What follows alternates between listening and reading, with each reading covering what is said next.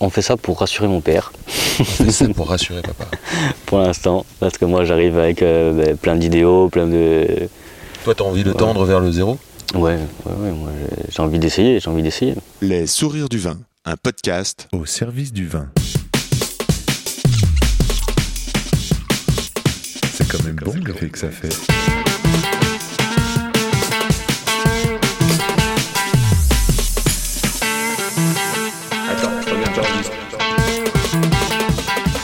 Silence.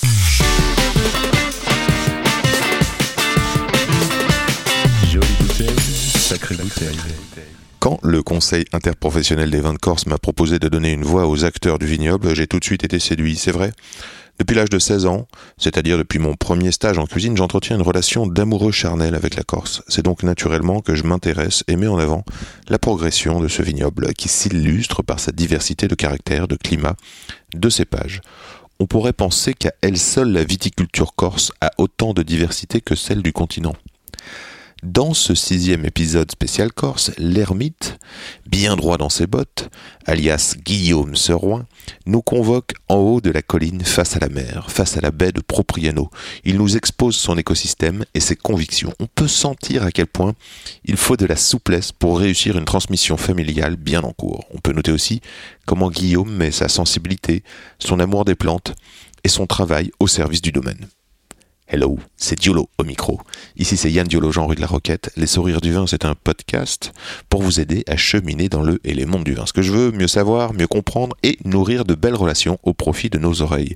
Le comment du pourquoi des gens du vin. Une conversation à boire avec les oreilles. Pour me suivre et communiquer, je réponds sur Insta at Yann Diolo, Y-A-2-N-D-I-O-L-O ou par email yandiolo at gmail.com. And let's talk with Guillaume Serouin.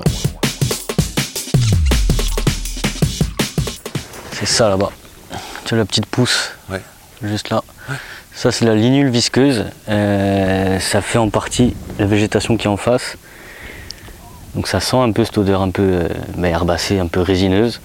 Et les vieux ils s'en servaient pour les oliviers, pour la vigne et pour les fruitiers, ils la laissaient pour euh, faire un- une espèce de- d'insecticide, de barrage à insectes. C'est un répulsif. La plante est un répulsif. La plante est un répulsif. Alors on ne sait pas encore trop pourquoi. Il y a des études qui sortent maintenant. Mon père me l'a toujours dit, mon grand-père aussi. Et c'est marrant, c'est que l'an dernier, il y a une étude qui est sortie pour la première fois sur, sur cette plante. Euh, Et on ne sait pas trop si ça sert d'habitat à des espèces d'insectes qui combattent ou euh, si c'est juste un répulsif au sens propre du terme. Donc ça protégerait de quel insecte? Ça protège la vigne? Ça protège la vigne. La vigne, euh, il y, a, il y a deux insectes qui sont les, les grands ennemis, c'est Eudémis et Cochilis, des espèces de petits papillons. Mhm. Et euh, voilà, après il y a plein d'insectes suceurs euh, qui, viennent, qui viennent en gros prélever un peu de sève dans la vigne. Donc ça, ça peut être vecteur de maladie, ça peut être... voilà. Tu as ces types d'insectes, sinon tu as les insectes qui viennent pondre sur les grappes. Et ça après, ça, ça abîme les grappes, ça les fait pourrir et ça abîme la vendange. Voilà. C'est quelque chose que tu, qui, qui t'intéresse de planter ou de cultiver C'est-à-dire ces, ces plantes qui vont... euh, cette manière de lutter pour, euh, pour, Alors, pour le raisin euh, ouais, on a commencé à faire du, ce qu'on appelle du biocontrôle. Donc, on sert en fait des, euh, du vivant pour combattre le vivant. Donc, on a fait des lâchers de coccinelles, par exemple, qui vont manger ces, ces papillons qui nous embêtent. Et non, après, pour moi, pour minimiser euh, tous les intrants, donc euh, nous, des insecticides, ça fait, euh, ça fait quelques, une dizaine d'années, une vingtaine d'années que mon père n'en utilise plus. Donc euh, après, on est obligé de conserver une, une biodiversité en fait. Parce que plus un, plus un écosystème est développé, plus il est varié, plus il est, euh, il est multiple, je dirais, fourni, et plus on va avoir de, un équilibre qui se crée. Donc euh, moins, de, moins de ravageurs, on appelle ça. Voilà. Donc c'est vraiment préserver, là on voit tout autour de nous, c'est que du maquis. Et c'est essayer de préserver ça au maximum. quoi. On, essaie de, on essaie de pondérer un peu l'expansion du domaine. Il ne faut pas planter partout, n'importe comment. Il faut conserver un écosystème équilibré. et C'est même pour nous, c'est très important. quoi. Même dans notre propre intérêt. Là, on est au cœur du domaine. On voit pas. euh, on a vu. Alors, on, on est, euh, on est chaud parce qu'on a monté sur une colline. c'est très vallonné. C'est très vallonné. Donc, euh, chez toi, c'est plein de coteaux. Il y a plein d'expositions euh, différentes, on Ouais. dirait. Ouais, ouais. Euh, Après, il y en a une qui est dominante quand même. On voit que les vignes, elles vont vers la mer. Oui. Là, on voit qu'on les vignes, on dirait qu'elles qu'elles sont en train de regarder le paysage. hein. Elles sont toutes dirigées Elles sont comme vers alors la nous, mer. on regarde le paysage, on est, on est, on est gaulé tout droit. On voit la baie de Propriano, C'est ça. on voit un petit peu, on voit le village. Mhm. Euh, c'est splendide, c'est une carte postale. C'est une carte postale et c'est une carte postale intéressante pour un vigneron parce qu'on est dans le fond d'un golfe. Mhm. En fait, on est dans une espèce d'entonnoir. On voit derrière nous, il y a des massifs euh, qui Oui. commencent à, à sortir un petit peu. Oui. On, est, euh, on est vraiment dans le. Quand je dis le fond du golfe, c'est pas qu'on est juste dans le, dans le prolongement du golfe. On est dos à des montagnes. Oui.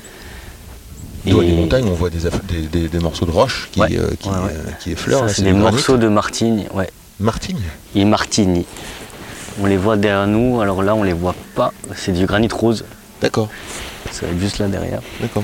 C'est du granit rose. Et ce qu'on voit sur les sols euh, entre euh, l'herbe des vignes, c'est une sorte de décomposition, c'est une sorte de sable Tout à euh, fait, granitique. c'est exactement ça. C'est ça. C'est euh, c'est du granit qui s'est décomposé, qui s'est désagrégé, et qui donne un sol très sableux, donc très filtrant. Euh, donc on, on a vraiment un sol qui est pauvre en fait au niveau, au niveau organique Mhm. et qui va accentuer aussi le, le stress hydrique de la vigne. C'est-à-dire que c'est un sol qui est très drainant. Donc on a des vignes qui, qui souffrent. Alors elles souffrent pas parce qu'elles sont en pleine forme, mais elles travaillent beaucoup. Elle travaille beaucoup. ouais. Ce qui fait que le fruit beaucoup. est plus petit et plus. C'est ça, on a des rendements qui sont, qui sont vraiment limités. Donc on a des- une concentration dans le fruit. On a des vignes qui, qui sont obligées pour survivre, une sélection naturelle qui se fait. Pour suivre, elles sont obligées d'aller chercher profond. Et donc elles ont plein, plein de choses très intéressantes qui remontent après. euh, Tout ce qui est minéraux, tout ce qui est... Donc on a des équilibres. Là, sur le, ce qu'on voit en face, c'est des vignes de 1964. C'est du- de l'élégante et le grenache. Ce qu'il faut expliquer, c'est que si on a des vignes, euh, on va dire sur des sols fertiles, euh, par exemple en plaine, euh, la vigne, elle n'a pas besoin de beaucoup travailler, elle a de la nourriture tout de suite. si elle a suffisamment d'eau, elle va avoir des pulpes et des, grosses, des gros jus à l'intérieur sans goût intéressant. Là, ce qu'on comprend en parlant de stress de la vigne, quand on dit qu'elle souffre, en réalité, elle, travaille, elle fait un effort pour produire son fruit, donc elle va chercher loin dans le sol, donc il y a euh, une sorte de minéralisation euh, qu'on peut lire plus ou moins bien avec certains cépages. Ici, euh, tu cultives beaucoup de cépages. On essaye, on essaye de, de garder un, bel éventail. C'est mon père qui parle toujours de peinture, il fait toujours l'analogie avec la peinture. C'est voilà, la parcelle, le, le pied de vigne, c'est un pigment. La cuve, ça va être une couleur. Et, euh, et la bouteille de vin, l'assemblage au final, c'est un tableau. C'est le tableau. Donc on, Alors qu'est-ce on- qu'on a comme pigment ici? Comme pigment ben Là, devant, juste en regardant ce qu'on a, hein, devant, on a l'élégante. D'accord. Euh, Les vallons, c'est-à-dire grenache. c'est ça. Les vallons là, qui, qui Oui. plongent jusqu'à la mer sur la gauche, ça c'est la parcelle de Myrtus, c'est du chacarel. Chacarel.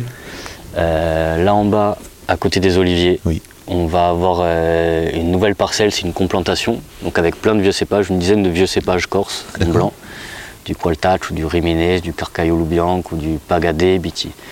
Un peu de Berantine ou un peu de Genovese, un peu de Bianco Gentile. Comment tu dis Pada quoi? Le Pagadé Biti, Pagadabiti. c'est ça. Et ça, littéralement, c'est le paye-dette. C'est un- cépage qui fait des grappes énormes. Ok. Donc voilà, c'est pour équilibrer un peu avec les, les autres cépages qui sont un peu plus rustiques, un peu plus euh, moins généreux, je dirais. Voilà, on a essayé de faire des cépages plus acides, des cépages plus précoces, moins précoces, euh, plus. Vous faites ça pour euh, étudier? Ouais. Pour Bah, observer? c'est dans le c'est dans le même le même esprit que le domaine, c'est-à-dire qu'on essaie vraiment d'avoir une diversité. Et là, on l'a on a mis la diversité dans une parcelle pour étudier un peu euh, ce que ça fait. Quoi. ça, ça a donné lieu déjà à une cuvée spéciale, ça ou pas? C'est la première année où on la récolte, donc c'est une toute petite récolte. La vigne a 4 ans, donc on, on a un cuvon de 10 hectos quoi, de ça. Et c'est très très intéressant. On était sceptiques au début. Mhm. Alors on s'est vraiment embêté parce qu'on a tout vendangé en cagette. Euh, c'était, c'était un peu dur. On avait sous-estimé le chantier. Et ça sort très très bien, on est très content. Pour la première fois aussi, on a, on a pressé avec les rafles. Voilà, pour faire un essai. Et du coup, on a vraiment une belle acidité, une belle fraîcheur. On n'a pas de côté herbacé, moi j'avais peur de ça. Et non, on a, on a- on a un équilibre très très spécial. À côté, on va avoir euh, encore du chacaril. Il y a une partie, c'est Genovese Vermentino, à côté encore le plantier. Et après là-bas, on a encore du chacaril. Et une toute petite partie de Syrah, où on fait Senza Zolf. Donc euh, vinifié sans sulfite, début à la fin. Alors c'est intéressant ça. Qu'est-ce qui vous pousse à, à vinifier sans sulfite? Alors, je crois aussi que vous avez une, une, une ambition, si d'utiliser des sulfites minéraux. Ouais. Qu'est-ce que c'est? C'est c'est déjà en cours. Alors en fait, c'est euh, au lieu d'acheter le sulfite qui est un, un conservateur, hein, au lieu de l'acheter tout fait, euh, en fait, on achète le, le soufre, donc à l'état minéral. Donc c'est c'est de la pierre. hein. et, et on va le transformer nous-mêmes avec un système de combustion en sulfite. Et ce sulfite euh, va être utilisé comme conservateur. Donc c'est c'est vraiment naturel. Quelle est la différence avec un sulfite, euh, un autre sulfite? Quels, Mais- sont les, quels sont les autres sulfites? Les autres sulfites, c'est euh, c'est le sulfite qu'on achète dans le commerce, donc on ne sait pas trop comment c'est transformé, on sait, c'est pas C'est de pur synthèse 100%, c'est de synthèse, oui, tout à fait. Donc au moins on a le contrôle de A à Z sur ce qu'on produit. On- ça permet d'avoir euh, les doses qu'on souhaite, d'avoir le contrôle sur ça. Puis euh, on est dans une optique où on, est- on tend vers le euh, non-interventionnisme. Euh, Dans tous les cas, là à la réception par exemple, on ne sulfite plus à la réception. On sulfite juste un petit peu avant la mise en bouteille. Oui, parce que par exemple, là, ce matin, on- quand on se croise, là, tu es en train d'embouteiller euh, Hermite Rouge, Mhm. donc euh, 2021, C'est ça. Qui sort, parce que je viens de goûter, je sais qu'il est 8h, mais j'ai quand même pris le, le temps de On a goûter. pris le petit-déj. Et euh, ça coûte magnifique, le jus il est super. C'est Et- vraiment dans le Et respect je de crois qu'il n'y a rien, il y a quasiment il y a 2 grammes quoi, à la mise, c'est ça? C'est ça, on a mis un gramme et demi à la mise, c'est tout. C'est Ah, tout ce qu'il a. Donc, euh, rien. donc Enfin, rien, quelque chose quand même, parce que tu dis, tu, tu fais ça pourquoi Quelque chose, je fais ça, on fait ça pour rassurer mon père, On fait ça pour rassurer papa. pour l'instant. Parce que moi j'arrive avec euh, ben, plein d'idéaux, plein de. Toi, tu as envie de tendre vers le zéro Ouais, ouais, ouais, moi j'ai- envie d'essayer, j'ai envie d'essayer. Dans tous les cas, si ça marche, tant mieux. Si ça marche pas, ben, on fera. On fera, un, on fera un pas derrière, mais, euh, mais moi je suis un peu pour le. Et c'est le conflit de génération, je suis un peu pour le retour en arrière. C'est-à-dire, euh, avant, ils n'avaient pas de levure, ils n'avaient pas de sulfite, euh, ils mettaient du raisin dans une cuve, ils attendaient, ça faisait du vin. Et c'est le conflit générationnel parce que la génération de mon père et de mon grand-père, c'est la génération qui ont vu arriver plein d'outils, plein de technologies qui leur ont simplifié la vie. Euh, on peut prendre l'exemple, de- il n'y en a jamais eu chez nous, mais le glyphosate, ça a été utilisé pour ça. C'était qu'à un moment, on désherbait à la main, donc c'était euh, la tsap, on appelle ça chez nous, c'est la, bêche. À un moment, on désherbait à la main. Puis il y, a un mec qui est arrivé avec cette technologie, en mode tu, et ça et tu vas plus avoir de mauvaises herbes. Les, mecs dans les champs, ils gagnaient du temps de vie, ils économisaient le dos, ils avaient autre chose à faire de leur temps. C'était une avancée technologique. Donc le retour en arrière, ça peut, ça peut sembler euh, absurde euh, aux générations d'avant. On leur a simplifié la vie et nous, cela recomplique parce qu'on n'a pas les mêmes problématiques. Parce En même temps, peut-être que l'avancée technologique, elle va arriver avec les outils aussi. Exactement. Par exemple, euh, l'arrivée du sécateur électrique, ça a été un événement, non? Ouais, ça va être un événement. Mais là aussi, c'est discutable. Pareil, est-ce que les batteries, est-ce que euh, la consommation électrique, est-ce Hmm. que tout est discutable. Les pièces de rechange, c'est la mécanique qui s'use. Alors qu'un sécateur, ça reste un sécateur. Moi, j'ai taillé cette année à la main avec un sécateur euh, mécanique. Ben, j'avais plus de poignes à la fin de la saison de taille et, et voilà, c'était pas plus mal. Mais t'as quel âge, toi? J'ai 28 ans. T'as encore toute la force de la jeunesse. C'est ça, je suis plein de fougue. Est-ce qu'on pourrait dire que le soufre euh, minéral euh, fait à, la, fait à la maison, ce serait un soufre naturel C'est un soufre clairement naturel. C'est euh, c'est de la pierre que. En fait, on peut dire que c'est de la pierre, c'est un minéral qu'on brûle. On part de l'élément S, le soufre, et on en fait du SO2. Donc on rajoute deux atomes d'oxygène dessus par la combustion. T'as fait un parcours scientifique? Ouais, moi j'ai étudié la chimie longtemps, et, euh, et ensuite j'ai fait une école d'ingénieur en agronomie. Et à l'école, on t'a appris, euh, on t'a dit, euh, tiens, tu vas faire des vins naturels? Non, non, non, non, non, non. Surtout, euh, surtout dans l'école où j'étais, c'était, euh, on discutait de tout, on discutait de tout. La biodynamie, c'était pas le, c'était pas un exemple à suivre.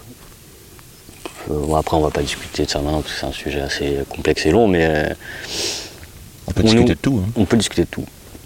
Mais euh, là, on nous expliquait ce qui se faisait, les avantages, les inconvénients de tout. Voilà, on, ils n'essaient pas de nous influencer, ils n'essaient pas de nous pousser vers un style de vinification. Ah d'accord. Il nous expliquait tout. Euh, L'école où, où est ma sœur euh, Jeanne en Suisse, euh, ils sont clairement plus poussés vers euh, le biodynamisme et, euh, la nature. Toi, c'est quelque chose qui t'intéresse, le biodynamie? Euh, non. Non, Non, moi je suis. Déjà, le principe des labels, ça m'emmerde, pour parler crûment. Euh, les seuls labels que je supporte, c'est euh, les appellations d'origine contrôlée, parce que je trouve que c'est garantir une qualité euh, pour une région. Donc pour l'image de la Corse, je trouve que c'est indispensable. Le bio, nous, on y allait parce que c'était une obligation pour les marchés. Voilà, parce qu'il fallait avoir marqué bio sur son étiquette. On était bio, de, ça, fait, ça fait 20 ans que mon père fait du vin bio, en fait. Ouais, c'est ce que j'ai envie de dire, parce que quand on voit euh, ça. de nature dans Ça lequel s'est vous pas fait du jour au lendemain, quoi. Voilà.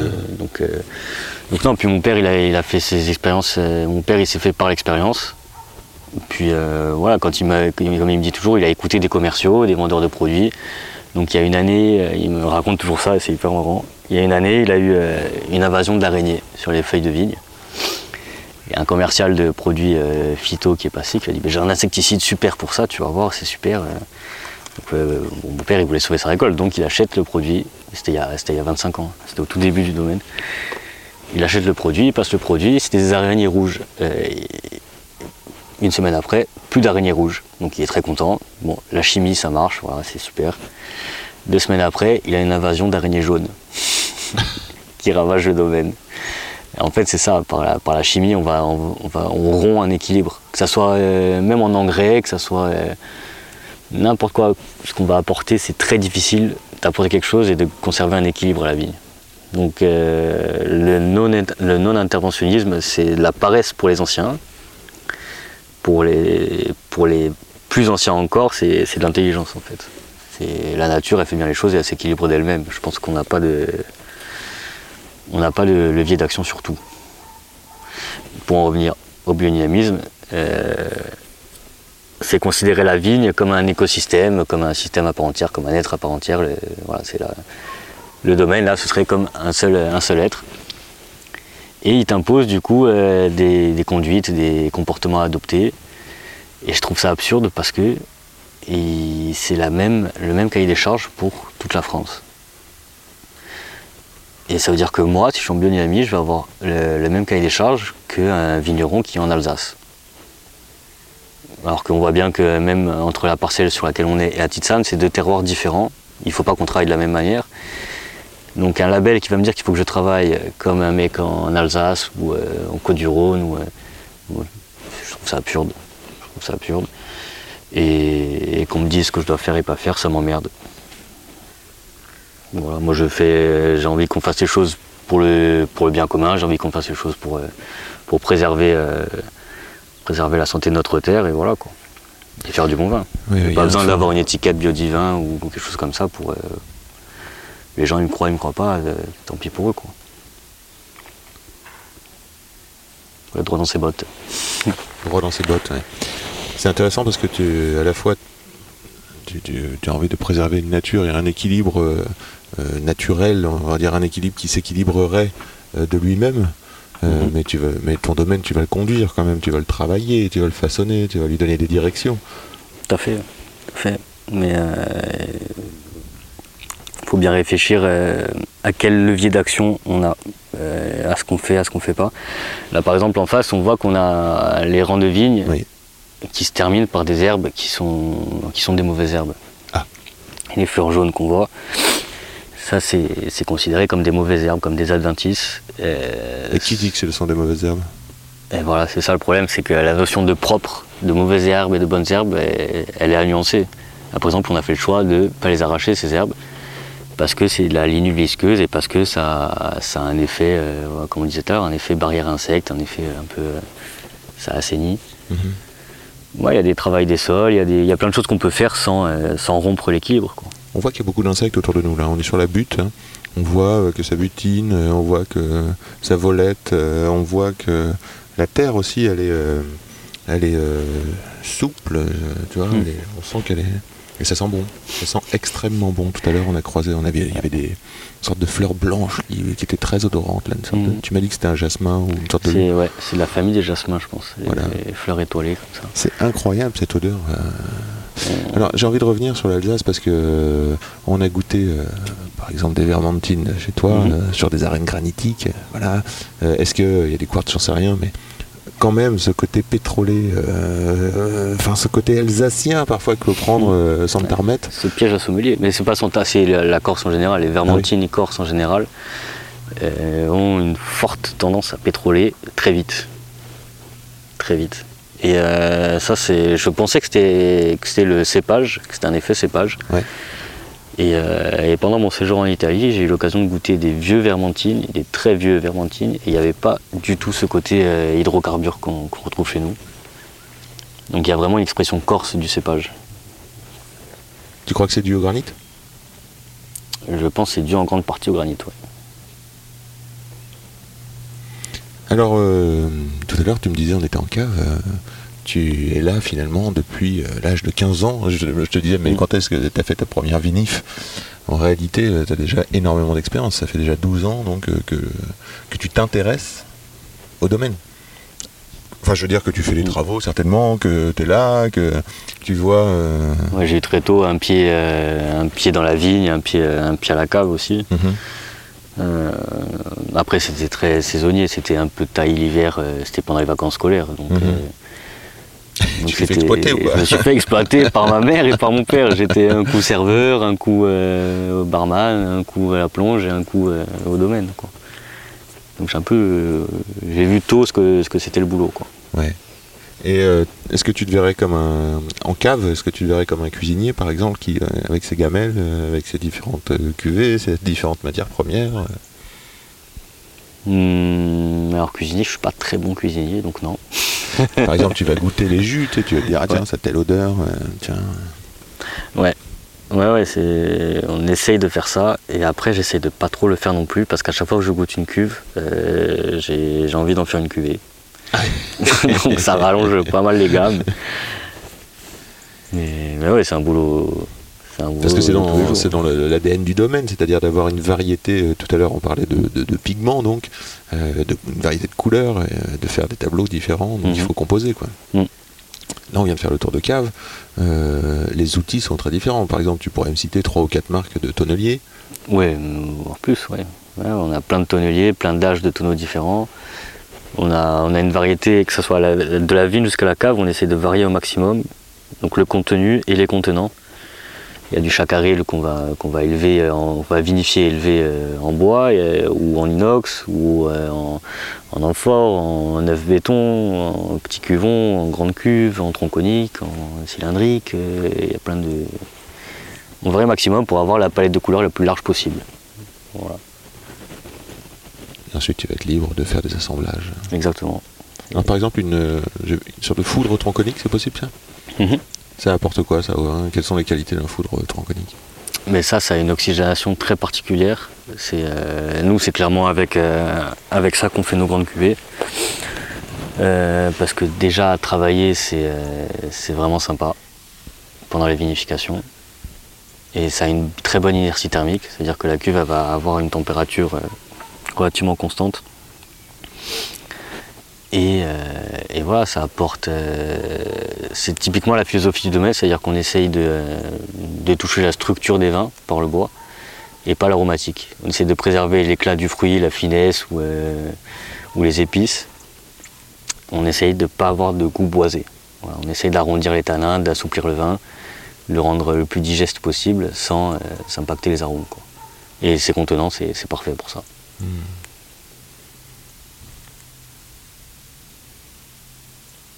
Le profil des vins chez toi, c'est euh, c'est quelque chose qui est important, c'est-à-dire que tu vas chercher. Qu'est-ce que tu vas chercher Quoi ta vision euh, d'un bon vin euh, rouge? Là, on parle peut-être de Myrtus. Bah, Après, on a plusieurs profils. On a une idée quand même commune à tous nos vins, c'est vraiment qu'on est sur la finesse. On essaie vraiment de faire quelque chose de.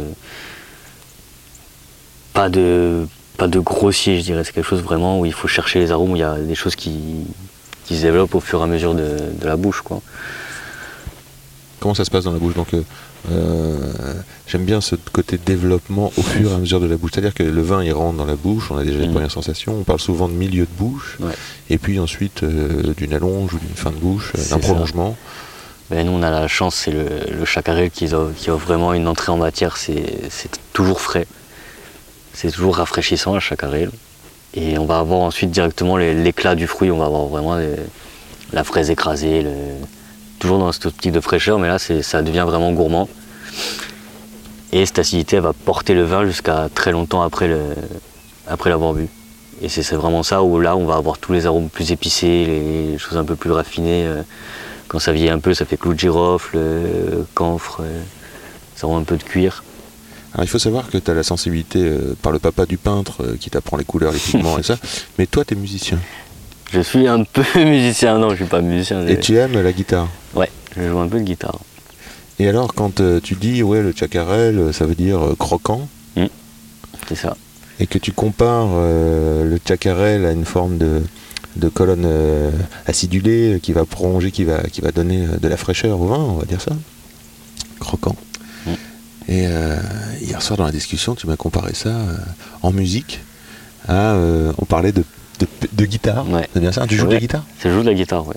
Je joue un peu de guitare. Et donc tu as comparé. Alors, le chacarel, ce serait quoi? Ouais, on peut faire l'analogie, c'est ça, entre. euh, on peut rester soit sur la musique classique ou sur un groupe, euh, un groupe plus rock, mais. euh, T'écoutes du rock? Moi, j'écoute de tout. Euh, j'ai des périodes. Après, oui, moi, c'est c'est à cause de mon père hein, qui écoutait du, de la musique de sauvage, du punk. euh, Ah oui Il écoutait du punk, Gilles. Donc, je suis très rock anglaise, années 70. Et, ouais, j'ai été biberonné à The Clash, euh, des choses comme ça. Donc, euh, j'écoute pas mal de ça. Tu crois que ça joue sur un tempérament? Euh, je pense un peu, ouais. Mon père, il fait pas très punk, mais au fond, il- on l'est un peu, je pense. Ouais, un peu. Et donc, euh, cette, euh, donc ce chacarel qui serait une guitare Voilà, électrique, c'est ça, un ce serait, solo, ce euh, serait le solo, les ce serait, ce serait une télécaster un peu, Ah ouais, une un peu cristalline comme ça. Donc un modèle de chez Fender qui, qui, qui peut faire grincer les oreilles, C'est ça, qui est un peu crunchy, crunchy, crunchy comme comme, le chacarel d'ailleurs, croquant. Après, on aurait les basses, les basses et percussions, et ça, ce serait plus ces cépages un peu plus tanniques, ce serait le Minousté, le Carcaillol. Voilà, après, on aurait toutes les fioritures, ce serait euh, l'élégante et, ou, euh, ou l'aléa, du coup. C'est vraiment le côté plus floral, euh, plus aérien. Ça, ça peut être le petit triangle derrière. La clave. Mm, C'est ça. C'est beau de voir le vin comme ça en musique et en guitare et en, en son. Ça permet de, de jouer quoi. Mm, mm, mm. Toi tu as fait un parcours, je pense que tu as réussi à aller à l'étranger on dirait. Ouais. Tu parlais de Nouvelle-Zélande J'ai ouais, fait, euh, j'ai fait euh, je sais plus combien de mois, presque un an en Nouvelle-Zélande euh, pendant mes études. Et c'était très enrichissant. J'ai rencontré plein de gens là-bas. Euh, j'ai travaillé six mois dans un domaine. J'ai été en colocation, du coup je me suis fait des amis pour la vie. hein. J'étais en colocation avec une Suisse, avec un- une Néo-Zélandaise, avec un Écossais qui était dans le vin. Enfin l'Écossais était dans le cidre.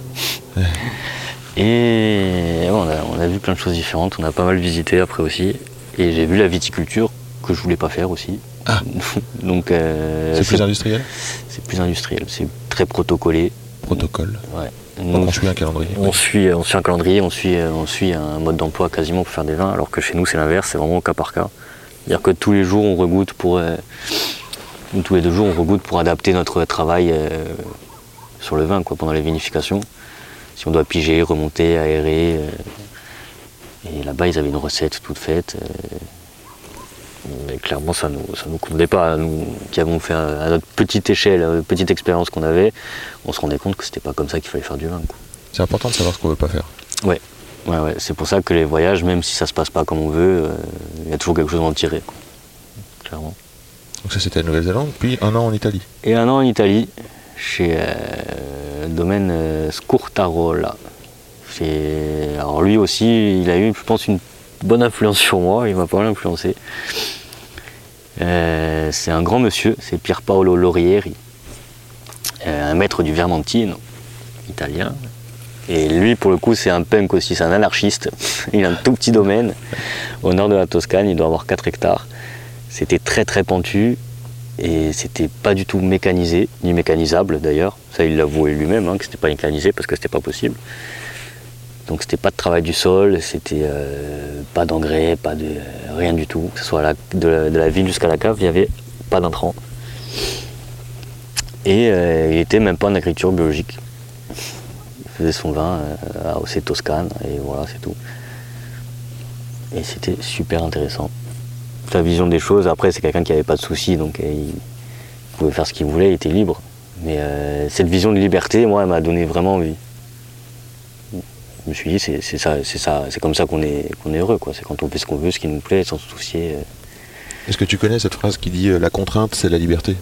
La contrainte, c'est la liberté. Alors dans quel sens? Bah Là, par exemple, quand je te vois et que la direction que tu prends, je me dis que la contrainte, c'est quand même euh, conduire un domaine de 40 hectares. Mhm. Euh, donc, tu as du matériel végétal, tu as toute une flore euh, à, à contenir, des animaux, des, euh, euh, tu vois, un maquis, tu as la mer juste là, tu as la climat, la tempête, enfin bref, le vent. euh, et donc, euh, toutes ces contraintes, Mhm. ça va être euh, ton, ton enchaînement, ton, ta, ta, ta racine, tu vois. Ah, on est tributaire de tout ça, de toute façon, mais c'est pas quelque chose contre lequel il faut lutter. Ce monsieur en Italie, il a son domaine, c'est Ouais. sa, sa Ouais, terre, son terreau, quoi. C'est ça, c'est ça. Après, euh, moi j'ai grandi à Propria et euh, on va très tôt à la mer. Voilà, toute une bande de copains. Et nous, notre jeu, c'était dès qu'il y avait des vagues, donc dès qu'il y avait des, des fins de tempête ou des débuts de tempête, on allait se jeter à l'eau. et la règle numéro un, c'est qu'il ne faut pas lutter contre la vague. Quand tu es, un peu au large et que tu n'arrives pas à revenir à la nage, il faut jamais nager contre la vague. C'est-à-dire qu'il faut attendre que la vague te porte et nager avec elle. Donc, euh, et ça, ça apprend pas mal. Il faut pas lutter contre, contre ce que tu peux pas changer. Il faut plutôt surfer sur la vague et, et s'adapter. Hmm, très joli. Papa, qu'est-ce qui t'a transmis? Des gènes incroyables déjà. Ben oui, Qu'est-ce force de la nature. Qu'est-ce qui m'a transmis euh, Non, un, un sens du travail, je pense déjà. Déjà parce que je pense que euh, ils sont peu à pouvoir travailler autant qu'il a travaillé, je pense. Admirable. Euh, moi, clairement, j'en suis pas capable. Je pense travailler, euh, travailler tant que je peux, mais euh, autant qu'il a fait, construire ce qu'il a construit, ça semble, ça semble irréel. Irréel de commencer seul. Et, euh, et 25 ans après, quand on regarde autour de nous, Mhm. il y a un résultat qui est quand même qui est incroyable. Moi, ça me laisse admiratif et ça, ça met beaucoup de pression après de réussir à. Je veux pas faire aussi bien que lui, Et je veux déjà maintenir ce qu'il a, ce qu'il a réussi à construire et je serais très très content et Bravo. satisfait de ma vie si j'arrive déjà à maintenir à flot tout ça. C'est pas la même mission. C'est pas la même mission. C'est pas la même mission et euh, on m'a souvent dit aussi que c'est, euh, je me souviens plus de l'adage exact, mais c'est la première génération qui construit, la deuxième qui la développe et, euh, et la troisième qui la coule. Toi, t'es deux, toi Donc moi je suis la troisième. Ah bon Oh, ça, ça met vraiment la pression. Donc euh, faut faire attention. ouais. Et toi, qu'est-ce que tu vas apporter au domaine euh, qu'est-ce que, quelles sont, Quelle est ta vision sur 10-20 ans? Comment tu vois les choses évoluer? Euh, on en parle pas mal avec ma sœur. Euh, déjà, c'est vraiment un domaine qu'on va, qu'on va gérer à deux. D'accord. C'est hyper important. Donc ta sœur Jeanne? Ouais. Elle a quel âge? C'est Jeanne qui va avoir 23 ans. Il va avoir 23 ans. Euh, on s'entend très très bien. Ah, magnifique. Je crois qu'on a- on s'est jamais disputé. On est d'accord sur vraiment plein de choses. Vous goûtez ensemble? On goûte ensemble. Vous On avez des goûts ensemble. On a des goûts euh, qui, se, qui se rejoignent, clairement. Par exemple euh, On est fan inconditionnel du chacarel, on adore aussi. euh, Qu'est-ce qu'il y a? Il y a un vin qui fait un peu plus débat dans la cave, ça va être la Léatique. Et si on sort de la cave, si on va sur le continent, vous goûtez des choses ou pas? On goûte des choses, on goûte des choses. Alors, euh, elle aime bien les vins d'Alsace. Ah bah. Non, on est- après on est facile, hein. on aime bien tout en vrai. hein. On aime bien tout. Moi j'ai un faible pour la Syrah. Ah d'accord. Je crois que c'est à cause de la première claque que j'ai prise, je pense que c'était sur une grosse Syrah. D'accord. C'était quoi? Tu te Euh, ça devait être un gangloff. D'accord. Donc on est dans les côtes rôties, Ouais, côte rôtie, ou je sais même pas si c'était une côte rôtie ou un Saint-Jean. Mais c'était c'était euh, c'était la finesse de l'épice. Alors je sais pas si c'est parce que j'ai été biberonné au chacarel c'est surtout j'ai biberonné au granit. euh, au granit. Mais euh, il y avait une finesse qui m'a porté très très loin quoi, sur, ce- sur cette bouteille, je m'en souviens. Et non, donc on a des optiques communes avec, avec Jeanne, hein, mais c'est déjà conserver le, le patrimoine qu'on a, c'est une richesse patrimoniale, les cépages qu'on a, la manière qu'on a de cultiver la vigne. conserver, c'est vraiment une optique de conservation, on essaie de conserver notre écosystème aussi. Donc là, on a des oliviers, on a du maquis tout autour. On, voilà, on va sûrement. On aime bien le travail à l'ancienne, Mhm. donc on va sûrement planter une parcelle euh, qu'on va travailler à l'ancienne. Donc c'est euh, Le cheval? le cheval, c'est pas de tracteur, c'est pas euh, d'électrique, c'est de la mécanique très simple. Vous allez apporter les animaux sur le domaine Il y a encore Ouais. des, des endroits Alors ma sœur est fan d'équitation, Ah d'accord, bah, ça tombe bien. donc euh, il va falloir qu'on trouve une place pour des chevaux et des, Des, et des des mulets. charrues et des... Qu'est-ce que ça va être beau Est-ce que euh, comment tu fais pour continuer? Est-ce que tu continues à te documenter, à, à apprendre, à suivre l'actualité? Comment tu fais euh, pour euh, pour faire ça? Tu suis des blogs, tu lis des magazines, euh, des livres euh, ouais. Ben, je parle beaucoup avec Roman. avec Roman, oui, bien Roman, c'est notre maître de chais. Et lui, il est vraiment féru de tout ce qui sort, de tout. Il est au courant de, de tout avant que ça sorte. D'accord. Donc, les petites études. Et... Donc là, c'est l'échange euh, professionnel. l'échange vraiment avec professionnel, quelqu'un ouais. euh, que tu que tu considères. Ouais. Ah oui, oui, oui, vraiment. Vraiment, vraiment. Il y a un, il y a un respect mutuel, euh, je pense. Et non, oui, après, ça va être magazine, ça va être quelques blogs. Et... Mm, Voilà. Il y a des général. films euh, sur le vin qui t'ont marqué? J'en ai pas vu. T'en as pas vu? On me fait souvent la réflexion, Ah, je n'ai vrai? pas encore vu des films sur le Ou vin. quelque chose que tu aurais lu, euh, qui t'a marqué, ou qui t'inspire, même pas forcément sur le vin, hein, qui te... Hmm, hmm. C'est difficile. Est-ce que tu écoutes des podcasts par exemple? Est-ce que tu... Ah oui, j'adore vos podcasts. non, enfin, c'est pas, pas que ça, mais... Euh, non, je suis assez. euh, On dirait que je suis un ermite dans mon domaine, mais ouais, Il n'y aurait, pas une cuvée- il y aurait pas une cuvée ermite là chez vous? Ouais, oui, sans t'armer, tu sais, le saint ermite. Mais euh, je suis un peu fermé au final, Mais si on voit les temps, choses euh, comme ça. En même temps, t'habites là, sur la colline, là. T'as une Ouais, maison, j'habite juste en dessous, petite maison en pierre, là, qui... Maison d'ermite. Ouais. Et sans te remettre, c'est le, le soigneur. C'est ça. Tu te sens soigneur un peu, toi? Tu vas apporter une sorte de, de soin euh, Une aux sorte gens? de soin. Ouais, personnes? j'ai- j'espère adoucir quelques peines au moins avec le vin. Adoucir quelques peines. Est-ce que ce serait le pouvoir magique du vin? C'est un des pouvoirs du vin. Après, on est, on est plein de vertus euh, médicinales. hein, Mais ouais, j'espère qu'on apporte un peu de. qu'on anime des soirées, qu'on apporte un peu de réconfort quand il faut, qu'on euh, qu'on est festif quand il faut. Ah tiens, parle-moi de ça, des vendanges, comment ça se passe? Parce que là, on, est, on, a, on a vu un comptoir euh, un peu éphémère avec des palettes en couleur. euh, On voit que, on sent qu'il y a de la vie. euh, On a essayé, parce que les vendanges, c'est vraiment une période très, très intense. Euh, c'est dur et il faut avoir conscience de la dureté parce que pour moi, mon père ou ma soeur, c'est dur, mais on est chez nous, on travaille pour nous. Donc on peut se donner à 200% et dormir 4 heures par nuit et faire que travailler tout le jour, c'est- on est content. Si c'est des collaborateurs, ils le font en partie pour nous, ils le font pour eux, pour, euh, pour gagner leur vie, mais euh, quand on travaille euh, plus de 15 heures par jour, c'est, il, oui. il faut, il faut qu'il y ait quelque chose d'autre que euh, juste, juste un salaire. Donc on Eh oui. essaie vraiment d'apporter, euh, d'apporter une bonne ambiance. On, on a mangé, on, a, on faisait un petit déj le matin, on faisait à manger le midi, on boit un coup après, on mettait de la musique euh, quand on travaillait. Essayait de maintenir une bonne ambiance, une bonne humeur, que les gens soient contents d'arriver au domaine le matin. Moi, c'était mon objectif, c'est que quand on arrive au boulot le matin, on n'ait pas la boule au ventre, qu'on soit content, que ce soit détendu, que ça se passe bien, et puis, euh, puis on travaille mieux, tout simplement. Tu sais comment j'appelle ça? Du management? Du management, alors je ne sais pas si je suis bon manager. je sais que pour mon père, c'est une école, de, c'est un travail de tous les jours, parce qu'il a commencé tout seul. Donc c'est clairement pas son métier. Et non, c'est- manager? Le manager. Manager. Mon père, euh, c'est, Je le vois comme un homme convivial quand même. c'est un homme très convivial. C'est un homme très convivial, c'est un homme ouvert, c'est un homme. Il euh, rassemble, euh, Exactement. il défend l'ensemble aussi. Mais c'est pas dans sa nature de manager. Je pense que mon père, il préfère travailler seul. Moi, j'ai été très Ah, longtemps oui. comme ça aussi. Ah, J'étais très content quand j'étais tout seul dans la cave euh, le soir quand tout le monde partait, que je faisais mes, mes affaires tout seul. Uh-huh. Et plus ça va, et plus je me dis que à un domaine à cette échelle, on peut pas travailler comme ça. Donc, euh, il faut faciliter la vie de tout le monde. Ça facilite la vie du domaine. Donc, il faut manager. Sans te remettre, c'est 16 personnes, c'est bien ça? C'est ouais, une quinzaine de personnes. Et Donc c'est- quand, même- boulot. c'est quand même C'est 15 du histoires. C'est 15 15 histoires, hum- 15 c'est humeurs. 15 profils différents, c'est 15, euh, 15 personnes à part. C'est c'est 15 personnes à écouter surtout. Je pense que le, le principal c'est ça, c'est que les gens ils se sentent écoutés, considérés.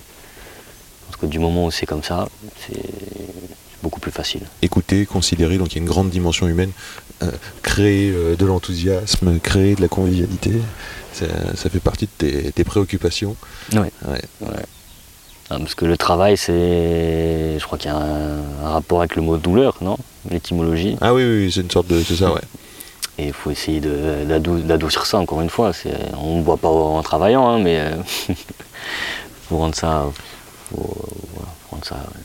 Alors, euh, si le travail c'est la douleur, moi j'aime bien comparer le, ça à l'œuvre et, euh, et euh, de ne plus être des, œuvres, des, des- des ouvriers, euh, mais des œuvriers. Des œuvriers, ouais.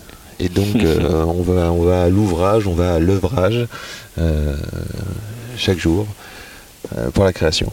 Ça fait déjà un petit moment qu'on parle. Je vais, te, je vais regarder tes chaussures parce que je peux plus me retenir. Ce sont des chaussures euh, tout terrain. Ce sont des chaussures 4x4. Wow, c'est de la chaussure, euh, comment on pourrait dire, de trail? C'est la chaussure de trail. Et qu'on passe des journées debout, Donc là, tu as les crampons type 4x4, euh, pneus de 4x4, c'est ça. Ça a l'air de s'enfiler et se retirer aussi facilement que. Exactement. Parce que quand on rentre le soir qu'on est fatigué, Donc, j'aime euh, j'aime pas me baisser pour enlever les chaussures. Ouais, donc toi, t'as le pied à l'aise, on sent que ça, c'est facile. Voilà, j'aime pas ça. me baisser, j'aime bien les remettre facilement. On voit aussi que tu crapahutes dans la terre parce qu'il y a quand même énormément de, de- de- de poussière de terre dessus. Elles sont utilisées, ces chaussures, elles Elles marchent. sortent de la machine, hein, pourtant. Ça, elles sortent de la machine là Oh la vache Je peux même pas imaginer ce qu'il y a dans la, dans la machine. Ah ouais. Et euh, donc, Contactria. Contactri. Oh non, Contact. Ouais, la marque, c'est Salomon. C'est des Salomon. C'est un peu l'uniforme en Corse. hein. Tu fais du sport? Tu fais du trail? Non, non, non. j'en- J'ai fait un peu de sport euh, plus jeune. Mais à mon grand âge, je m'économise. Disons que ton travail, c'est peut-être déjà du Ouais, sport. c'est déjà une activité au- Ouais. physique au quotidien. donc, euh, Quelle serait ton, ton odeur préférée? Est-ce que tu as une odeur préférée? Euh, moi, j'adore l'immortel. Immortel. L'immortel, amarède en Corse. Amarède. C'est une plante miracle. On en a dans la vigne, donc quand on en a, on la laisse. Surtout, on, on désherbe manuellement pas mal de parcelles. La parcelle qui est devant nous, c'est une vieille parcelle, on la désherbe euh, manuellement. Donc ça, c'est vraiment Donc intéressant parce qu'on peut choisir ce qu'on enlève et ce qu'on laisse. C'est comment l'odeur de l'immortel? C'est un peu entêtant, c'est c'est puissant. c'est très puissant, c'est une odeur un peu grasse. La fleur, vous la frottez euh, dans les mains, vous avez l'odeur euh, pendant, toute la journée. Et les mains toutes douces. Et c'est des propriétés, euh, c'est miraculeux, c'est pour la peau, enfin je sais, je pourrais même pas vous citer tout ce qu'il y a, mais c'est une plante miracle et je l'aime beaucoup. Je l'aime beaucoup parce qu'elle est très résistante. Mais elle, tire son nom de là, hein. c'est qu'elle résiste à la sécheresse, elle résiste à tout. Une résistante. Est-ce que tu aurais, avant de se quitter, un message personnel à livrer euh, Un message d'espoir ou un coup de gueule euh, Des valeurs que tu voudrais transmettre? Ah, C'est une question qui se prépare, ça. Euh, non, comme moi- je viens par surprise. Ouais, c'est vrai. Non, je pense que moi j'ai réalisé il n'y a pas longtemps que la part d'adolescence qu'on a en nous, euh, faut pas forcément tout laisser derrière. Que ce qu'on peut considérer comme euh, quelque chose d'immature, c'est souvent euh, cette partie rebelle, je pense qu'elle a conservé dans un coin de soi pour, toute sa vie, je pense. Il faut garder un peu cet, esprit de combativité, de rébellion, de, révolte. Pas contre tout, pas contre n'importe quoi, pas n'importe comment, mais, euh, voilà, faut garder ses convictions, je pense. Merci Guillaume. Voilà. Merci beaucoup. Merci à vous. C'est quand même bon l'effet que ça fait. Merci, merci, chers amis auditeurs, merci d'avoir écouté jusque-là. Ce podcast, faites-le tourner, faites-le savoir, ça nourrit, ça renforce, ça fait plaisir aussi. Merci Felipe pour le son, merci le CIVC, merci Léa pour la relecture et les références. Un petit mot, un partage sur Insta à Diolo ou à Diolo, gmail.com. Thank you.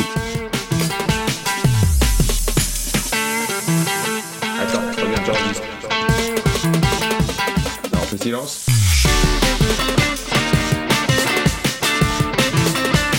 Jolie bouteille, sacrée bouteille.